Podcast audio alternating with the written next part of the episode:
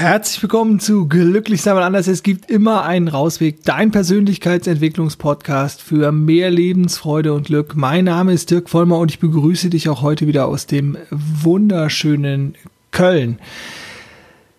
Ganz vorneweg möchte ich dir auf jeden Fall raten, diese Podcast-Folge bis zum Ende anzuhören. Und äh, ja, ich wünsche dir jetzt ganz viel Spaß mit dieser Folge. Und zwar geht es heute äh, um ein relativ radikales, also bis an die Wurzel des Menschsein, da sage ich jetzt mal zurückgehendes Konzept, was ich dir vorstellen möchte. Und zwar möchte ich dich bitten, alles in Frage zu stellen. Alles, aber auch wirklich alles in Frage zu stellen. Was meine ich damit? Ich greife bei diesem Konzept auf die Ideen von Jiddu Krishnamurti zurück und dieser Krishnamurti rät dir dazu, sich im Leben nicht auf die Wahrheit, die Ideologien von anderen zu verlassen, sondern durch das eigene Gehen des individuellen Lebensweges die eigene Wahrheit zu entdecken. Da kommt natürlich noch viel mehr dazu, sozusagen.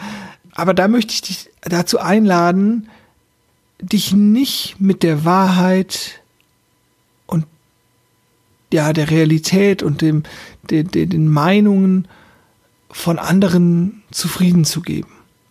Und da kannst du natürlich jetzt gerne auch einfach mal so ein bisschen drüber nachdenken oder das sacken lassen. Was, was meine ich damit oder was meint Krishnamurti vielleicht damit? Denn wir tun das dauernd. Wir geben uns dauernd mit den Wahrheiten, den Meinungen, den Ideologien, den Weisheiten von anderen zufrieden. Von Kommentatoren, von Experten, von Zeitungsschreibern, von Nachrichtensprechern, von irgendwelchen Wirtschaftsweisen, von Religionen, vom wegen mir aus Papst oder von den Eltern, von den Lehrern, von Freunden. Wir übernehmen dauernd deren Wahrheit oder mischen die und in den seltensten Fällen gehen wir von unserer ungeschönten, unverblendeten eigenen Wahrheit oder Realität aus. Und diese Wahrheit oder diese Realitäten der anderen, die könnten dich natürlich in deiner Entwicklung bremsen. Vielleicht geben sie dir aber auch Halt und Orientierung. Und diese Halt oder diese Orientierung, diese vermeintliche Sicherheit, diese vermeintliche Kontrolle, die darfst du natürlich für dich, wenn das deine Wahl ist, natürlich auch gerne behalten. Denn natürlich darfst du hier entscheiden, ob du das, was ich dir anbiete, auch ergreifst oder nicht. Aber ich möchte dir jetzt erstmal Jiddu Krishnamurti etwas äh, genauer vorstellen ohne es zu, zu, zu, detailliert zu machen, aber dass du so einen kleinen Überblick hast, falls du ihn noch nicht kennst.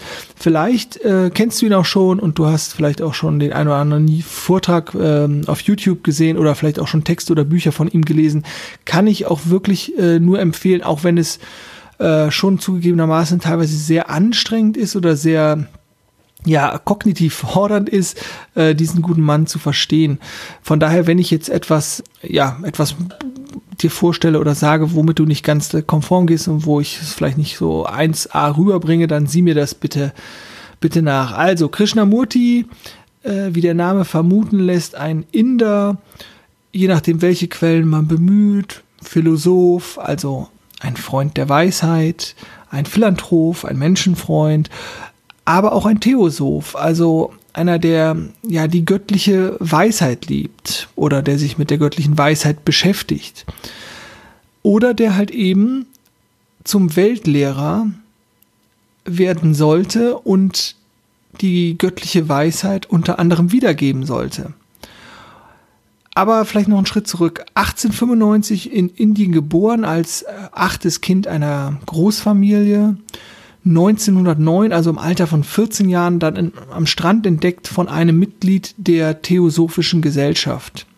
Die Theosophische Gesellschaft war damals relativ mächtig und auch finanzmächtig und haben sich einige auch durchaus bekannte Gesichter getummelt und er wurde halt am Strand entdeckt und dann als theosophischer Weltlehrer sollte er ausgebildet werden, was natürlich irgendwie ein ganz bescheidenes Ausbildungsziel ist. Ich meine, ihr könnt euch das ja heute mal vorstellen, ich mache eine Ausbildung zum Weltlehrer.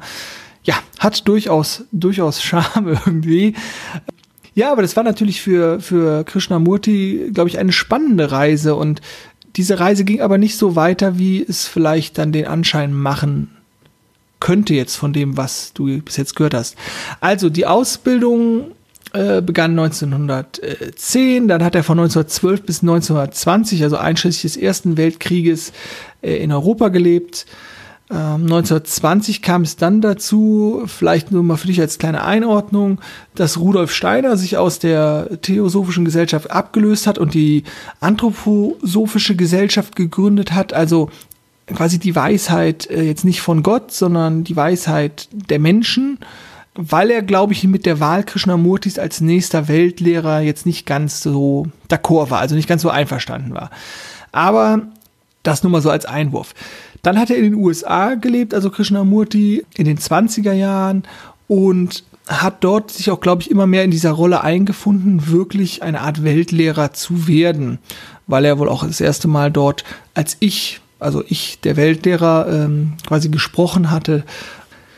Ja, und 1929, also inmitten der Weltwirtschaftskrisenzeit, löste Krishnamurti äh, oder kam es sozusagen zum Eklat, weil Krishnamurti die Theosophische Gesellschaft auflöste. Also er, der Auserwählte sozusagen, löste die ganze Theosophische Gesellschaft aus. Also, das wäre so ein bisschen so, als würde wir die evangelische Kirche auflösen.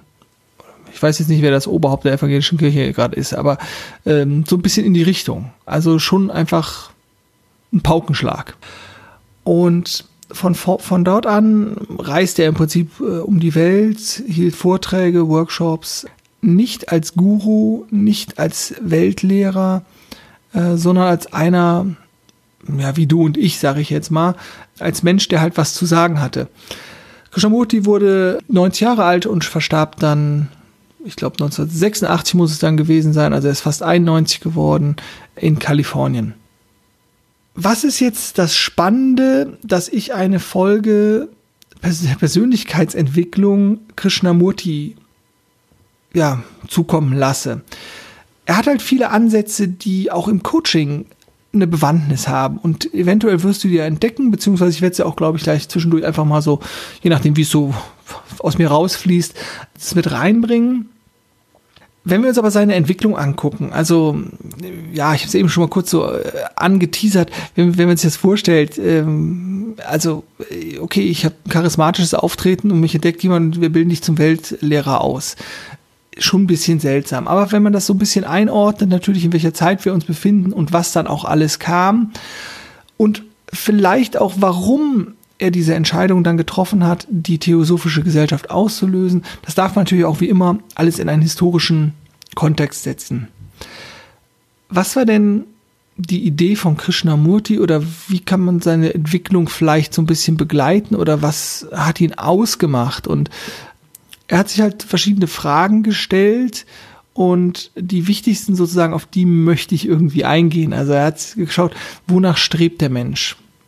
Und das ist ja eine, eine ja, ist eine Frage, die sich, glaube ich, immer wieder viele Menschen stellen. Und dann hat er geschaut, also Kontrolle, Sicherheit, Gewissheit im Leben zu erlangen. Und dieses, dieses, ich habe das ja hier auch schon häufiger angesprochen, und wir haben Instanzen, die uns versuchen, Kontrolle zu vermitteln und Sicherheit zu vermitteln. Und wir wissen aber natürlich auch, dass es das zu 100 Prozent nicht gibt. Aber das ist in uns angelegt und wir versuchen das. Wir versuchen die Kontrolle zu behalten. Wir versuchen Sicherheit zu haben. Wir versuchen Gewissheit zu haben, dass XY mich wirklich liebt oder dass das wirklich funktioniert oder dass ich wirklich diesen Job behalten werde oder was auch immer. Da das aber nicht funktioniert, weil uns sozusagen die, diese Kontrolle fehlt, ist es halt leider so, dass was darauf folgt, negative Auswirkungen hat. Aber vielleicht magst du auch für dein Leben gerade erstmal überprüfen, ob das für dich auch stimmt. Überprüfe doch mal, welche Sicherheitsnetze du hast, welche Kontrollsysteme du hast, also die du für dich installiert hast, was dir mehr Sicherheit gibt. Oder in welchen Punkten du wirklich nach Gewissheit, nach absoluter Gewissheit strebst. Vielleicht, dass es einen Gott gibt, ne? vielleicht, dass dein Partner dich wirklich liebt, vielleicht, dass es die universelle Liebe gibt oder vielleicht, dass Geld dich wirklich glücklich macht. Vielleicht hast du ja sowas, vielleicht kannst du da ja mal für dich schauen. Naja, aber was passiert auf dieser, auf diesem Weg, auf dieser Suche nach Gewissheit, äh, nach der Sicherheit? Der Geist oder die, das, was wir Ich-Identität nennen, also wenn du von, von Ich sprichst oder, oder das Ego, das ist vielleicht noch ein bisschen, ein bisschen besser formuliert. Das Ego versucht für sich den Raum einzunehmen, um sich sicher zu fühlen, um Gewissheit zu haben, um sich geborgen zu fühlen sozusagen. Und das führt laut Krishnamurti dazu, dass es Gewalt gibt, weil wir uns weil wir sozusagen Bestätigung haben wollen, weil wir Zugehörigkeit haben wollen und Zugehörigkeit ist immer Abgrenzung. Und Abgrenzung oder Ausgrenzung oder Separation führt zu Gewalt. Definitiv ein ganz spannender Gedanke, den, den, der auch vielleicht erstmal so ein bisschen, bisschen wirken muss. Und laut Krishnamurti ist es halt so, und erst wenn jeder einzelne Mensch die Verantwortung für, für das Tun, also für das eigene Tun und für das eigene Handeln übernimmt und nicht anderen folgt, hinterherläuft, was die sagen, was die machen und so weiter und so fort, dann kann es zu einer geistigen Befreiung kommen. Eine Befreiung von Ideologien, irgendwelchen Führern oder Menschen, die halt die Wahrheit kennen, irgendwelchen Predigern oder was auch immer. Und 1929 bei seiner berühmten Rede, diesem Eklat bei der Auflösung der Theosophischen Gesellschaft, da ist dieser Satz entstanden, die Wahrheit ist ein fahrtloses Land. Und das ist eines seiner bekanntesten Zitate. Und ich möchte dir einen kleinen Auszug aus diesem Vortrag ja, zu Ohren kommen lassen, den ich einfach sehr gut finde und wo ich vielleicht noch zwei, drei Punkte gleich dann rauspicken möchte. Aber erstmal das Zitat von Krishnamurti. Der Mensch kann weder durch irgendeine Organisation noch durch irgendeinen Glauben, irgendein Dogma, weder durch einen Priester oder Rituale, noch durch philosophisches Wissen oder eine psychologische Methode zur Wahrheit gelangen. Er muss sie durch den Spiegel seiner Beziehungen entdecken, durch das Verstehen der Inhalte seines eigenen Geistes, durch Beobachtung und nicht durch intellektuelle Analyse oder ein Zergliedern seines Innenlebens. Der Mensch hat sich zu seiner Sicherheit einen Schutzwall aus religiösen, politischen, persönlichen Bildern errichtet. Diese, man, diese manifestieren, also diese Bilder manifestieren sich als Symbole, Ideen und Glaubensinhalte. Die Last dieser Bilder beherrscht das Denken, die Beziehung und das tägliche Leben der Menschen. Sie sind die Ursache unserer Probleme, denn sie trennen den Menschen vom Menschen. Seine Wahrnehmung des Lebens wird von den Vorstellungen geformt, die sich bereits in seinem Geist festgesetzt haben. Punkt, Zitat Ende. Drück ja nochmal auf Stopp oder Pause, hörst dir nochmal an, mach dir Notizen, was auch immer. Das ist, da steckt halt so viel drin, das ist halt, ja, einfach, äh, einfach so viel Input, so viel äh, Tiefgang. Und spannend finde ich da halt halt besonders, dass es halt wieder nicht um die intellektuelle Analyse geht, sondern um einen tiefer gehenden Prozess. Weil wenn ich mich mit meinem Verstand da auseinandersetze, ist es ja immer schon ein Produkt von Konditionierung aus der Vergangenheit. Und das ist so, ja, ein ganz zentraler Punkt, auf den ich aber auch gleich nochmal genauer eingehe. Also, Wahrheit entsteht durch den eigenen Weg und braucht keine Führung. Führung möchte der ruhelose Geist, den wir haben, das Ego. Und so sagt er halt auch, ne, Wahrheit lässt sich nicht organisieren. Und das wissen wir natürlich auch. Also und besonders deutlich wird uns das immer bei Regimen, die wir als Schurkenregime oder was auch immer äh, oder vielleicht als nicht demokratisch ansehen. Wahrheit entsteht für dich, was du, also was du als wahr erachtest, ja. Und für deinen Lebensweg. Und Wahrheit lässt sich halt, ja, lässt sich nicht organisieren. Und es ist einfach ein schöner, schöner Spruch, wo so viel, so viel drin steckt.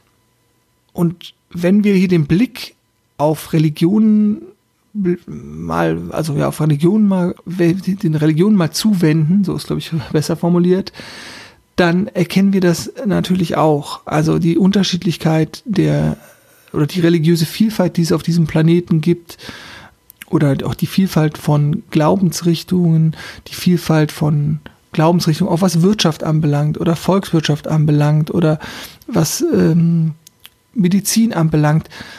Jeder Mensch geht den Weg, den er aufgrund seiner Konditionierung, aufgrund seiner Vorerfahrungen, aufgrund seines, seines Inputs für den aktuell Richtigen ansieht. Es geht halt auch nicht anders. Es geht nicht anders. Jetzt kommt aber der, der, der Spin sozusagen. Die Idee ist zu gucken, sich zu, für den eigenen Weg, frei von dieser, von dieser Konditionierung, von der Vergangenheit her, die, die Resonanz zu holen und zu gucken, auf den eigenen Pfad zu kommen der Wahrheit und nicht den Konditionierungen aus der Vergangenheit zu folgen. Und wie mache ich das? Oder wie macht Krishnamurti das? Und Krishnamurti regt halt in seinen Diskursen zum Nachdenken an, indem er eben genau diese Antwort nicht gibt. Er sagt nicht, was richtig ist. Ein bekanntes Zitat von ihm ist auch, hören Sie auf niemanden, besonders nicht auf den Redner. Würde ich mir übrigens mal auch wünschen und wie gesagt, ich sage ja auch immer bei mir, hinterfrag mich gerne, stell das in Frage. Du musst mir nicht glauben, ne? so, sondern finde da dein, geh damit in Resonanz oder sowas. Und das ist ja auch was, was er viel äh, gemacht hat. Also das, was, was glaube ich auch viele Menschen, ich glaube auch, also wie gesagt, ihr wisst, mit Religion habe ich nichts zu tun, aber dieses in die Stille kommen, sei es zu beten, zu meditieren, wie auch immer das dann genannt wird. Dort, das ist die Erfahrung, die ich gemacht habe entsteht als eines der höchsten Gefühle oder wie auch immer ich das genau ausdrücken will, ein, kann in der Ruhe ein Moment der Klarheit entstehen, der mit keinerlei anderem, ja, was nicht mit Wissen oder so verglichen werden kann oder so. Und das klingt dann, glaube ich, einfach super spirituell. Aber das ist das, was, glaube ich, viele vermeintlich religiöse Menschen oder religiöse auch Führer oder so was, was, was äh, die alle haben, dass in, in der Ruhe ganz viel Klarheit entstehen kann.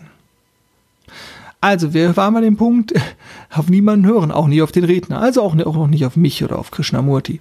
Und das macht ihn halt einfach speziell, dass er halt eben kein Guru sein wollte, kein Weltenlenker, kein Glaubensführer oder was auch immer, sondern dass er versuchte wirklich die Menschen zum, zum Nachdenken anzuregen, zum Fühlen anzulegen, zum in sich spüren anregen und halt nicht zum Folgen oder blinden Gehorsam. Natürlich gab's, waren auch viele Menschen so von Krishnamurti begeistert, dass sie ihn zum Guru ausgerufen haben, so, ne?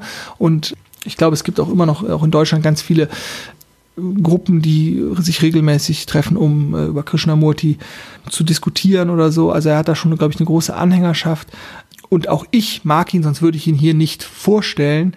Äh, aber halt genau das, weil er halt eben sagt, ich bin kein Führer, glaubt mir nichts. Und das wird euch nämlich, wenn ihr niemandem glaubt, wird euch das halt essentiell weiterbringen, wenn ihr euch darauf einlasst. Also wenn ihr euch darauf einlasst, auf euch selber zurückgeworfen zu werden.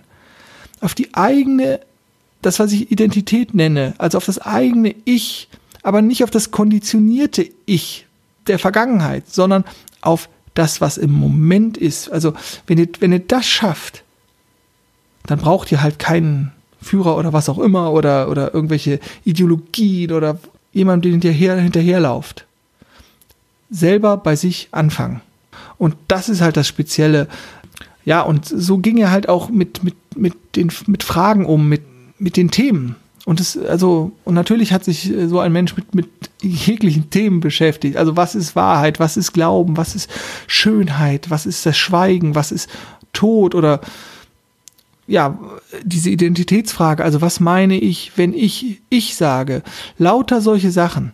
Und auch hier wieder ein schönes Zitat von ihm.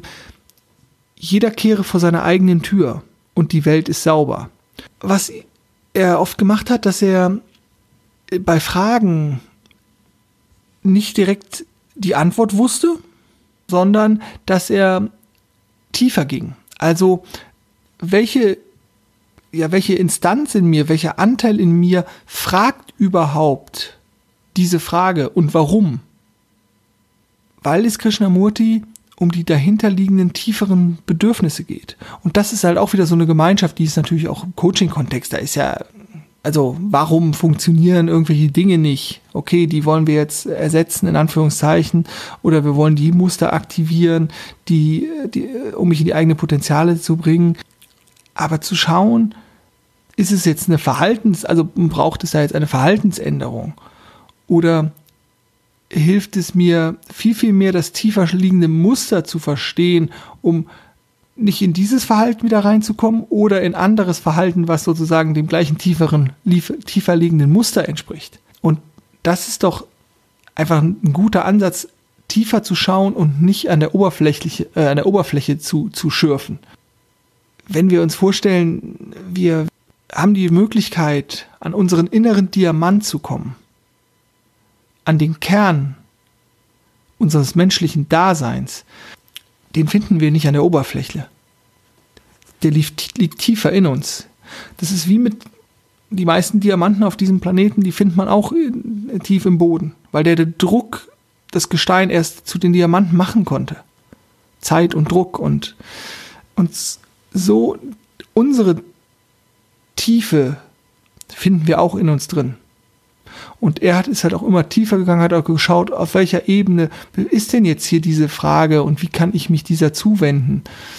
Und natürlich hat jede Frage, je nach, nach der Intention des Fragestellenden, auch eine besondere Tiefe oder tiefer liegende oder unterschiedliche Bedürfnisse. Die Idee war also, das eigene, die eigene Ich-Identität als etwas Wandelbares zu begreifen. Denken ist immer Vergangenheit. Denken ist immer Vergangenheit.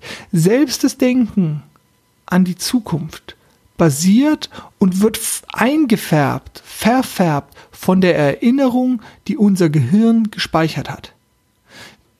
Unsere Konditionierung. Also die Muttersprache als Beispiel, in welcher Schicht jemand geboren ist, in welchem Land jemand geboren ist, ob er religiös erzogen ist oder eher äh, atheistisch, agnostisch. All das spielt halt eine große Rolle und beeinträchtigt unser Denken. Was wir denken, wie wir über etwas denken.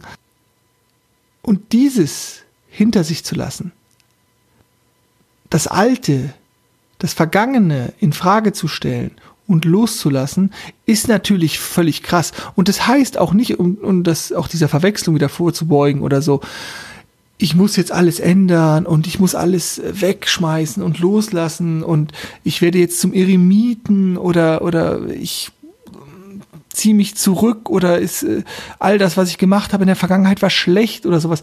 Überhaupt nicht. Darum geht es gar nicht. Persönlichkeitsentwicklung oder die Entwicklung auch der Menschheit, oh, jetzt mach ich's groß, jetzt mach ich's groß, Achtung, äh, ist doch dieses an sich selber zu äh, arbeiten und jeden Tag als etwas besseres Ich, also als etwas besserer Dirk diesen Planeten zu bereichern. Und das mache ich nicht aus einer ökonomischen Sichtweise heraus, sondern das mache ich aus eigenem Antrieb heraus, weil ich doch Bock darauf habe, dass ich mich wohlfühle, dass ich glücklich bin, dass ich zufrieden bin, dass ich vorankomme, dass ich etwas leiste für mich und meine Mitmenschen. Weil wenn wir uns dieser Ich-Identität, dieser, äh, dieser, diesem Ego das Feld überlassen, und in der Vergangenheit festhängen hängen und immer dieses Bedürfnis nach Sicherheit, nach Gewissheit, nach Kontrolle da ist, dann separiere ich mich. Dann sucht das Ego nach Halt in irgendeiner Situation, nach einer Institution, also ich, also wir alle, wir BVBs-Fans. Da sind es natürlich aber nicht die Schalker und die Bayern-Fans oder wir Christen. Ja, dann sind es nicht die Moslems und nicht die Buddhisten oder die Hinduisten oder was auch immer. Wir Deutschen, ja, und nicht die Franzosen und nicht alle anderen, ne? Wir SPD wieder, ja, nicht so. Wir mit, die BASF-Mitarbeiter und nicht die anderen. Separation und Spaltung ergibt keinen Sinn, wird dauernd praktiziert, weil es Sicherheit geben soll, angeblich, weil es dir Kontrolle über dein Leben geben soll, was es aber nicht tut. Die vermeintliche Wahrheit, meine Wahrheit, meine Erfahrungen sagen, das Gegenteil ist wahr.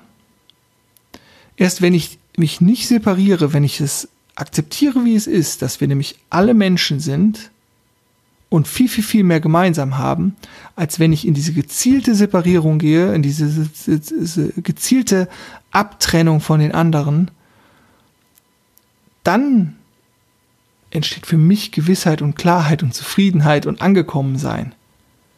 Wir sind alle Menschen und wir haben alle viel, viel, viel mehr gemein, als dass es uns trennt. Aber dafür darf ich mich erst ändern. Das ist, glaube ich, auch ein Zitat, dass irgendwas in der Richtung hat gesagt, zuerst muss ich mich ändern, damit die Welt sich ändert oder irgendwie sowas. Aber die Frage ist für dich ja wieder, habe ich am ganzen Anfang auch gesagt, eine Einladung, möchtest du dich darauf einlassen? Kannst du dich darauf einlassen? Die eigene Konditionierung hinter sich zu lassen, die sich ja eh dauernd weiterformt und ins Handeln zu kommen, ins Tun zu kommen und nicht nur versuchen, sondern es zu machen, zu sein. Ist das die Lösung, die Krishnamurti vorschlägt? Wie gesagt, Krishnamurti gibt sie nicht vor, weil er nämlich in seiner eigenen Logik dann auch wieder eine Konditionierung vorgeben würde, nämlich die Konditionierung von seinem Wissen und seiner Erfahrung. Und das ergibt dann wiederum keinen Sinn. Und in dieser Konditionierung zu dann wieder zu leben, wäre gedankliche Unfreiheit und gedankliche Unfreiheit führt wieder zu Separierung, Ausgrenzung und damit wieder zu Leid, zu Gewalt und Leid. Also gibt er dir keine Handlungsanweisung mit, keine Lösung, keinen Ratschlag, nur, dass eben jeder Einzelne auf sich zurückgeworfen wird. Dass jeder Einzelne halt auch nur mit sich, ja, mit sich auch parat kommen muss, mit sich sein muss. Das ist natürlich schon irgendwie ein krasses Höschen irgendwie so. Also es ist schon eine krasse, krasse Hausnummer, die Krishnamurti da mitgibt, aber ich finde es halt mega spannend, da auch mal drüber zu sprechen und das mal anzubieten und aber auch würde mich interessieren, was du natürlich dazu denkst und wie du das siehst und wo du vielleicht am meisten Widerstand spürst gegen diese Gedanken oder auch sagst, boah, da gehe ich mit. Äh, ja, schreib mir da gerne, schreib mir da gerne eine Mail oder eine WhatsApp oder auf Instagram. Ja, du kennst meine Kanäle einfach mir gerne dein Feedback zu senden. Wo der Gedanke endet, beginnt das Leben. Hier geht er sie natürlich ganz klar auf den, ja, auf die, auf seine Erfahrungen, auf seine Yoga-Erfahrung, auf seine Meditationserfahrung, wie es ist, in die Stille zu kommen äh, und eben nicht ins Denken zu kommen oder ins Analysieren zu kommen, sondern nur zu sein. Und das ist ja das, was ich dir auch schon öfters mal angeboten habe oder auch von meinen eigenen Erfahrungen, dass das in diese, diese Momente zu erleben einfach wirklich sehr, sehr, ja, sehr, sehr bereichernd ist für das, oder diese Momente sehr bereichernd sind für das eigene Leben. Ich hoffe, ich konnte auch die Komplexität einigermaßen reduzieren und trotzdem das Ganze verständlich rüberbringen. Ist ja immer mein Anliegen. Auch dazu freue ich mich äh, über, über Feedback. Und teile mir auch gerne mit, ob du dich da ein bisschen drauf einlassen magst, ob du mehr nach deiner eigenen Wahrheit suchst oder wie du da vielleicht die Grenze ziehst. Wir sind natürlich immer auch ein Produkt unserer Umstände. Aber inwieweit du deinen Weg gehst und deine, ja, durch das Gehen deines Weges die eigene Wahrheit entdeckst, sage ich, sage ich mal so mit, mit Krishnamurtis äh, Worten sei da auch bei diesem Podcast, bei dem Hören wieder achtsam drauf. Was sagt dein Ego? Was, welche Widerstände tun sich auf? Wie gehst du vielleicht auch in Resonanz zu, zu dem Gesagten? Ich sage an dieser Stelle Danke fürs Zuhören, fürs Liken, fürs Teilen, fürs Weiterempfehlen. Denke immer dran, glücklich sein ist eine Entscheidung. Ich wünsche dir ganz viel Spaß auf deinem persönlichen Rausweg. Aber beenden möchte ich diesen Podcast mit einem Krishnamurti-Zitat. Damit sie kein Anhänger werden, damit sie keine Autorität über sich dulden, ihnen zu sagen, was sie denken oder tun sollen, dann sind sie ein vollkommener, vollständiger und ganzer Mensch.